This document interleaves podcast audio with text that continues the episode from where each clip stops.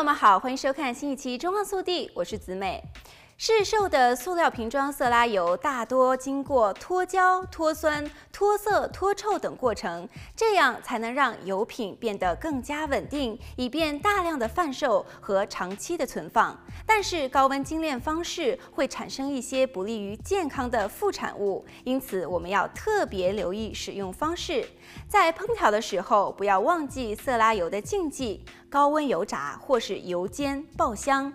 Omega-6 含量较多的色拉油因耐热程度低，只适合中火拌炒，油炸温度可能高达二百多度。使用富含 Omega-6 的油炸，油容易氧化，就会产生四型羟基壬烯醛。此外，东方人在料理时习惯先高温爆香，也就是热锅热油，放入葱、蒜等辛香料拌炒，逼出香气。但是这个过程中，油温会不断上升，超过发烟点冒出油烟，有专家指出，高温爆香的过程，色拉油的毒物开始氧化挥发，使人暴露在这些化学物质当中，而这些油烟容易被烹调者吸到呼吸系统里，造成肺部伤害，增加肺癌的风险。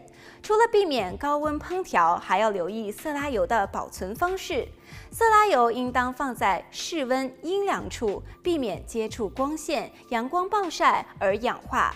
瓶子材质虽然多为透明塑胶瓶，但是最好还是选深色的瓶子，玻璃瓶更好。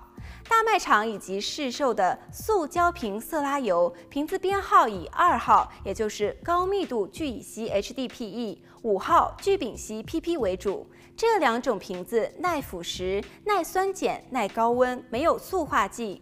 民众若要在家分装油，玻璃瓶为首选，其次是二号、五号塑胶瓶，并且要避免三号塑胶瓶，也就是聚氯乙烯 PVC。PVC 的材质为提升可塑性加入了塑化剂。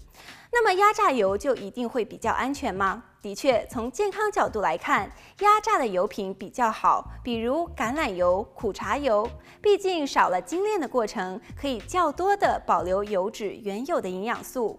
在保存方面，压榨法的油也不如萃取的油更好保存。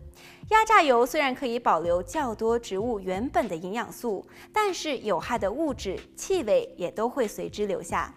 本期节目到这里就结束了，我们下期再见。